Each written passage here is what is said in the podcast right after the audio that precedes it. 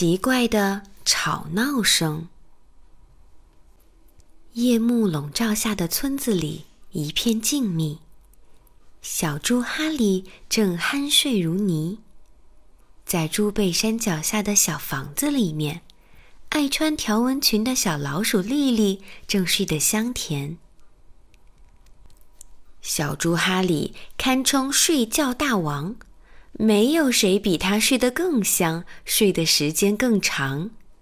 那天夜里，他锻炼完身体才爬上床，先来两个猪猪跳，嘿咻，然后做三个仰卧起坐，再眨四下眼睛，咕啾咕啾。终于，他蜷缩在温暖的毯子里，幸福地进入了梦乡。可就在这时，咯吱咯吱，稀里哗啦，吧唧吧唧，轰隆轰隆。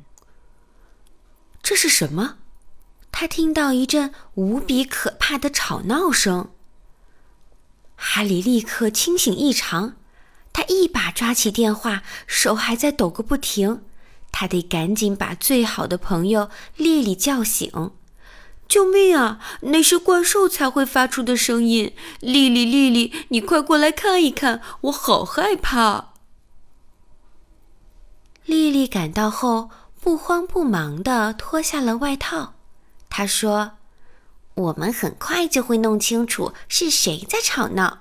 不过，我们现在必须尽量休息好。”哈利说：“如果我能做到，我会努力睡着的。”嘘丽丽用尖细的声音说：“我听见了扭打声，到底发生了什么事？怎么有点闹哄哄？”他们跑到窗前，拉起窗栓，打开了窗户，往外一看，就在那儿，在那片卷心菜地里，他们透过浓墨般的夜色看了又看，依稀辨认出一个黑白相间的脑袋。那正是他们的朋友欢。你好，丽丽打了个招呼。你好呀，欢说：“我正在吃饭呢。我经常在这个时候感到肚子饿，出来找一两只甲虫充饥，吸一口鼻涕虫的粘液解渴。”哈利看着丽丽，脑袋摇个不停。他说。这不是我刚才听见的响声，这不过是欢弄出来的动静。那声音比这可怕多了，吓得我根本睡不成。于是他们轻手轻脚地上了楼梯，朝卧室走去。整座房子到处咯吱咯吱地乱响一气，屋里光影交错，半明半暗。他们仿佛行走在黑夜和白天之间。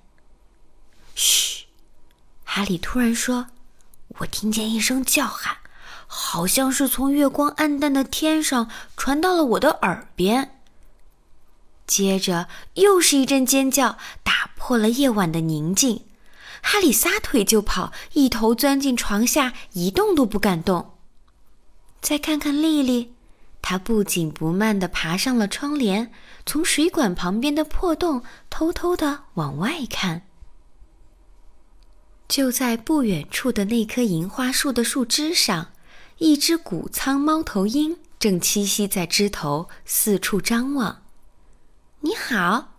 丽丽吱吱地叫道，“你吓了我们一大跳。”猫头鹰说：“我不过是在工作呀。”整整一个晚上，我要干的事情实在不少。他挺起胸脯，继续说道：“我现在只是歇歇脚，一会儿还要工作呢。”哈利扭扭歪歪，立刻从床下退了出来。他用鼻子直哼哼：“这不是我听见的响声，这只不过是猫头鹰弄出来的动静。”我听见的响声比这狂野多了，吓得我根本睡不成。他们朝床边走去，屋里光影交错，半明半暗。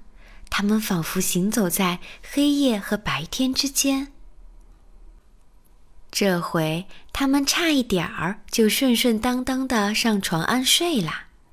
晚安，莉莉说。哈利也回了一句晚安。莉莉把睡袜严严实实的套在脚上，然后伸手去关灯，好进入梦乡。就在这个时候，嘘！哈利突然叫道：“我听到了一声呱，好像就来自黑漆漆的楼下。”他们冲到楼下锁好的大门前，穿着睡袜的莉莉把动作放得很慢很慢。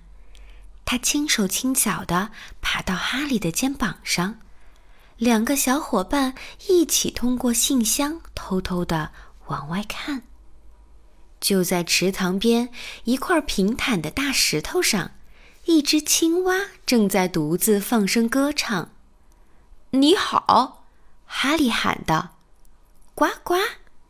青蛙欣然应答。“我多么喜欢待在水边呀！”在这星光闪耀的夜晚，唱首小夜曲，献给我心中唯一的挚爱。呱呱！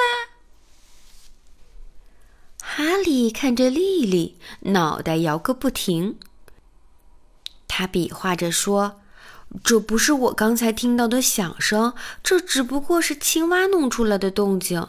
我听到的声音比这个猛烈多啦，吓得我根本睡不成。”等他们终于上床睡觉，天色已近拂晓。莉莉说：“嗯，看来怪兽已经走掉了。嗯，我们睡觉吧。”屋外的花园四处静悄悄，一丝声音都听不见，直到咔嚓咔嚓，呜呜，呱呱。从暗处传来一阵最奇怪的喧哗，就是他！哈利大叫：“我听到的响声就是这样的，蛙叫声没有这么猛烈，鸟鸣声也没有这么疯狂。”我想，咱们应该去看个明白。”莉莉说着，飞快地爬上窗台。窗外月色朦朦胧胧。在银色的月光中，她发现了一个稀奇古怪的剪影。啊，那是什么？莉莉大吃一惊。那到底是什么东西？她打开了窗户，探出身子去看个仔细。慢慢的，太阳从山的那头爬了上来，奇怪的影子变得更加奇怪。他们望啊望啊。目不转睛，他们站在窗前，心砰砰地跳个不停。只见那影子变成了獾、青蛙和猫头鹰。